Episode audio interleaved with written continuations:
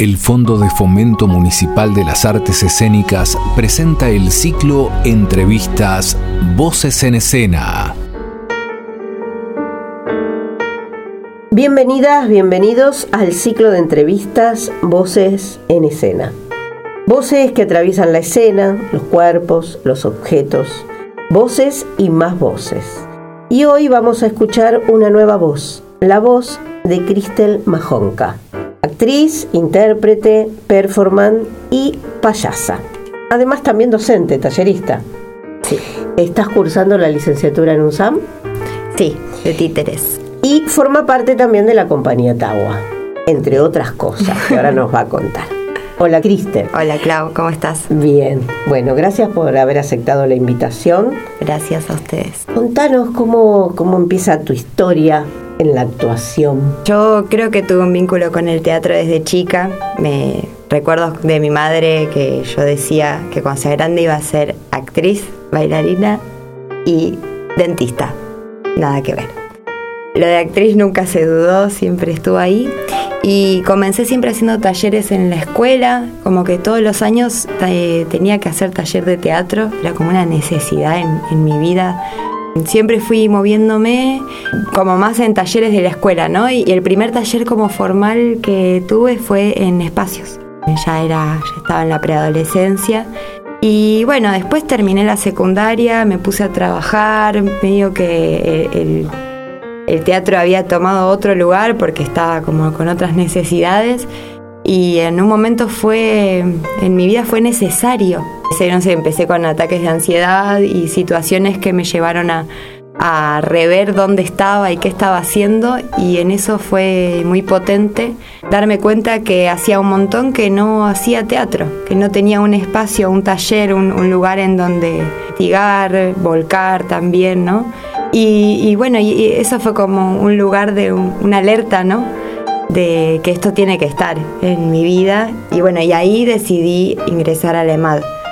Ahí hice un par de años, luego después también por, diversos motivos, como no pude continuar la carrera, y eh, empecé en teatro inclusivo. Mi madre estaba muy enferma, yo la cuidaba acá, entonces necesitaba también encontrar un espacio de teatro que sea gratuito también, porque mi situación requería, yo tenía que, sabía que tenía que hacer teatro, pero no podía pagar un taller, ir a un espacio. Y ahí aparece teatro inclusivo y bueno, y ahí también la, la cabeza, la formación, el deseo teatral de investigar, como que se frena ahí y es bueno, es ahora acá donde se busca. Veo que se me abrieron ahí las puertas de, de, una forma de hacer teatro que nunca había conocido, ni en la universidad, ¿no? Como, ni en otros espacios teatrales. Y ahí fue entrar en, el taller y bueno, hoy estoy como tallerista del espacio, hace más de seis años que vengo habitando ese lugar desde distintos roles y es, es como una de las patas fuertes que me interesa investigar como en el teatro que me gusta hacer, que me interesa ver, que me interesa consumir también viene, viene por ese lado. Digo, luego surge la compañía Tawa Teatro y hay algo de ese lugar de taller y entrenamiento actoral que se vuelca en una compañía, ¿no? En, en, proyectos, en obras, en, en, la investigación de la accesibilidad de los materiales. Eh, bueno, va, va, por ahí, viste, como algo que te va diciendo, bueno, es por acá. ¿Y antes de Tawa estuviste en otras compañías también, o no? Sí, estuve en la compañía Babilonia. Babilonia. También. Claro, ay, sí, tantas cosas, son un montón de años. sí, en, varios proyectos también. Bueno, ahí con, con la RO también era ir a, no sé, a las clases del ISTRIR, donde ella tenía la cátedra también de, de inclusión. Sí, intervenciones en festivales. Digo, me acuerdo de en Mundo Títere que salimos con La Sirena Gigante como también esas eh, compañías espontáneas que se arman, ¿no? Como una necesidad de hacer algo y bueno, se arma grupo y hay entrenamiento y hay trabajo y, los títeres también habilitaron un montón de, esa dinámica para mí, por lo menos, ¿no? Algo de, de esto de, bueno, la necesidad de que algo se vea y se muestre, ¿no? Y pienso en la sirena gigante que manipulamos en el mundo títeres, ¿no? Un festival bien particular, post pandémico, ahí como todo muy, muy movilizante y, la imagen de una sirena gigante nos hizo viajar a todos a, lugares inexplicables también, ¿no? Eran burbujas y sirenas y, y como, bueno, eso, la simpleza de lo concreto ante lo, emergente también. como la necesidad que tenemos de, ver materiales que nos interpelen, digo, y en ese sentido si tengo que hablar de mi historia en el teatro, sí me interesa lo que incomoda, lo que, lo que hace que nos movamos, que se nos muevan fibras adentro, lo que nos devuelve algo, en donde podemos ser parte, donde no estamos solo sentados en una butaca, no como ese lugar lejano de el actor o la obra y, el público que, va a, como a disfrutar, sino como, bueno, materiales que de verdad me hagan sentir que yo también puedo estar ahí, yo también puedo salir a contar, tengo historias para contar y, también vale, ¿no? Como... Esta es la línea del performer, ¿no? Muy marcada ahí. Vos estabas hablando de festivales y yo me acordé de Panambí también. Panambí también, una locura. Un lindo, festival. Nombraste muchas veces el teatro inclusivo. Estaría bueno que, cuentes de qué se trata un poquito para el que está escuchando, ¿sí? porque yo sé qué es, pero el que está escuchando quizás dirá, teatro inclusivo, ¿qué quiere decir? ¿Qué es el teatro inclusivo? Bueno, el, taller de teatro inclusivo, por lo menos, eh, que sucede aquí en la, eh, desde la Municipalidad de San Martín, es un taller de teatro, de entrenamiento actoral para personas con y sin discapacidad. ¿Qué es el teatro inclusivo en el mundo? Me parece que es algo complejo de determinar pero desde la experiencia, la, vivencia y el hacer, para mí es, es volvernos a, encontrar en qué, puede un cuerpo, en donde, qué, qué puede este cuerpo hoy. Y en eso encontrarnos todos los participantes, todos los actores, todos los performers, ¿no? Como el teatro inclusivo también se basa mucho en el contagio para mí. Hay algo en donde si yo estoy enfocada en, mi labor, en mi trabajo, en mi ejercicio, y lo digo en escena dentro del escenario, o en el caldeamiento, o en cualquier ejercicio teatral que suceda, hay algo de, mi hacer que contagia al otro. Pero hay algo de la energía del otro que yo también puedo tomar, que es algo que se usa mucho también en el payaso eh, y esto es una hilación mía, ¿no? Como una conexión que la siento en eso. El payaso se contagia mucho de lo que sucede, de lo que el otro trae, de lo que pasa en el ambiente, del error, de la pena, de la alegría, se contagia mucho, ¿no? Como es bien permeable. Me parece que el teatro inclusivo tiene ese lugar también de, volvernos permeables y, y contagiarnos de la energía de otros y poder contagiar a otros con mi energía. Y bueno, y también digo todo lo, que lo que va en, en desestigmatizar a las personas con discapacidad desde un lugar eh, motivacional, de ay, qué bien que haces teatro, te felicito, ¿no? Como en ese lugar es como, me parece que el teatro inclusivo viene a traer eh, un acompañamiento a esa identidad, en donde no no, no soy, no soy un ángel, no soy un milagro, no, no es que bueno que hago esto, soy actriz, soy actor, soy performer, soy titiritero, ¿no? Como a también sacar ese lugar de, bueno, solo queda a las personas con discapacidad a lo que lleguen, a lo que se pueda, digo, ¿no? Eh, para mí el teatro inclusivo es más que teatro para personas con discapacidad, claramente pero siempre me pregunto y, me parece que sigue que va a ser un interrogante que me sigue incomodando todavía incomodando como la propulsión a construir cosas nuevas, ¿no? Como algo bueno. Esto de, bueno, hay diferencias entre un teatro más oficial y un teatro más social, ¿no? Como se me genera esa duda de qué pasa cuando eh, los materiales artísticos o escénicos son creados dentro de por ejemplo, el taller de teatro inclusivo, eh, un, espacio de un centro de día, eh, en un barrio popular. Digo, hay algo de esos materiales artísticos que, que no dejan de salir de lo que es un ámbito social y, y yo me sigo cuestionando por qué eso no es también cultura. ¿no? Porque eso no es eh, como otro lugar del teatro en donde uno va y elige y no es como, ah, qué bueno que hacen eso, mira qué bien que ocupan su tiempo haciendo eso, ¿no? Esa pregunta me parece que siempre me va a, dar vueltas y va de la mano de que es el teatro inclusivo. Para mí es eso, una, una, pregunta que también se sigue construyendo y que es entre varios colegas, digo, hay mucha gente también trabajando en esto, entonces eh, va por lo menos con la compañía Tawa Teatro, que fue ese lugar de profesionalizarnos, de hacernos una, de salir de viajes, ¿no?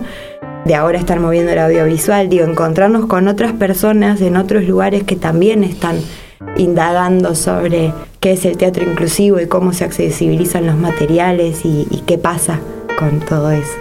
Eh, quiero remarcar, porque eh, lo dijiste, para que no pase desapercibido, es un teatro con actores o con personas con y sin discapacidad. Es a partir de la condición de cada actor que busca ser actor, llegar a ese punto. No importa cuál es la condición, la que tenga. Exactamente. ¿No? Marcar mucho eso, me parece que es fundamental. Y es súper interesante. Y trajiste a Tawa acá y te iba a preguntar, bueno, Tawa Tenía como directora nuestra querida Ro, que hoy ya no nos acompaña. Esto lo digo para quienes están escuchando y no nos conocen. Acá en la comunidad a Ro la conocíamos todos. Ro, te amamos. Eh, ¿Cómo continúa Tawa? Y Tawa está, como toda la comunidad, profundamente atravesado, profundamente ahí en una reestructuración. Eh, nos pasa que compartimos un lugar que sentimos que solo entendemos entre nosotros, este lugar de, esta pérdida, de esta ausencia que no, que realmente tampoco llega a ser una ausencia.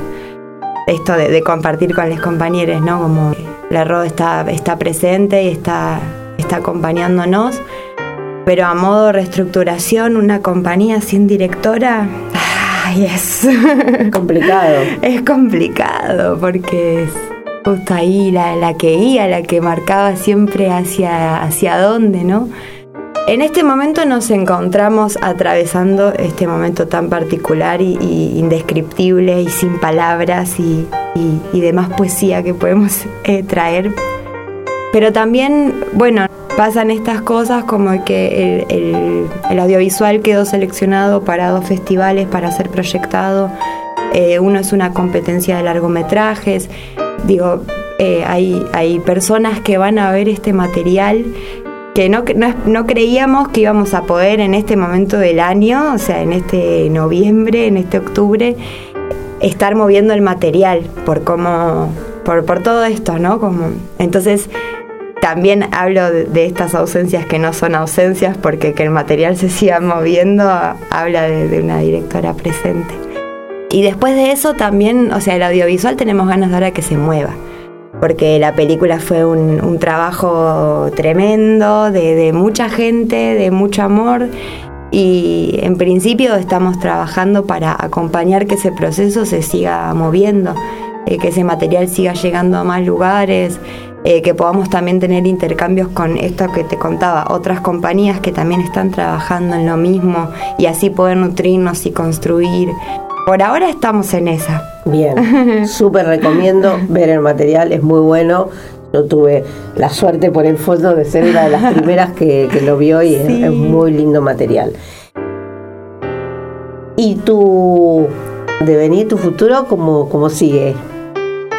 Ay, quién sabe. Pero bueno, em, futuro al año que viene, digamos. Sí, sí, sí. Em, este año estoy creo que un poco también a partir de la partida del arroz, eh, estoy resignificando un montón la, la risa urgente que me viene. Como siento que hay una necesidad de, reírnos, de reírnos un poco de lo que pasa, de reírnos como, como movimiento corpóreo que, que, saca, ¿no? que mueve. Eh, y, y eso me trae mucho la payasa, entonces estoy trabajando mucho con la payasa y, también con los títeres. Em, digo, todo lo, aprendido en un SAM es un montón de información, es una carrera hermosa y bellísima. Eh, entonces siento que también eh, estoy en el momento de empezar a llevar a práctica algo de todo eso que, he venido aprendiendo y, estoy en, pos de armar obras e intervenciones con la payasa, con títeres para niñeces, digo, mis materiales siempre atraviesan la ESI. Eh, la identidad, me parece que, son valores importantes a, trabajar, a laburar con las niñeces y, que este año me ha pasado mucho de encontrarme con miradas de, personas adultas que tenían eh, los ojos más brillantes que la niñez con la que estaban en ese espectáculo, ¿no? Y ahí es donde vuelvo a algo de lo simple, de lo pequeño y del encuentro como volver a encontrarnos acá y reírnos de lo que pase, de lo que suceda, tomar lo que deviene y el teatro nos da esa posibilidad también de jugarlo. Y tan necesario hoy ese pequeño encuentro, ¿no? Cada vez estamos más lejanos y más aislados. Muchas gracias por haber venido y también gracias por haber traído que nos rondara la, la Roxana Bernaule, que también estuvo en este ciclo el año pasado y que siempre está, como dijiste, presente en todos lados. Es como imposible que no esté. Gracias a ustedes por la invitación, también por dejarme, también por dejarme traerla a la Ro. Es como esta entrevista para mí no, no es sin ella tampoco. Está bien. hoy, por hoy, terminamos, pero pronto nos reencontraremos, ustedes, yo, Claudia Sichetti y Romina Fasani en la asistencia técnica, para recorrer nuevas historias. Hasta la próxima.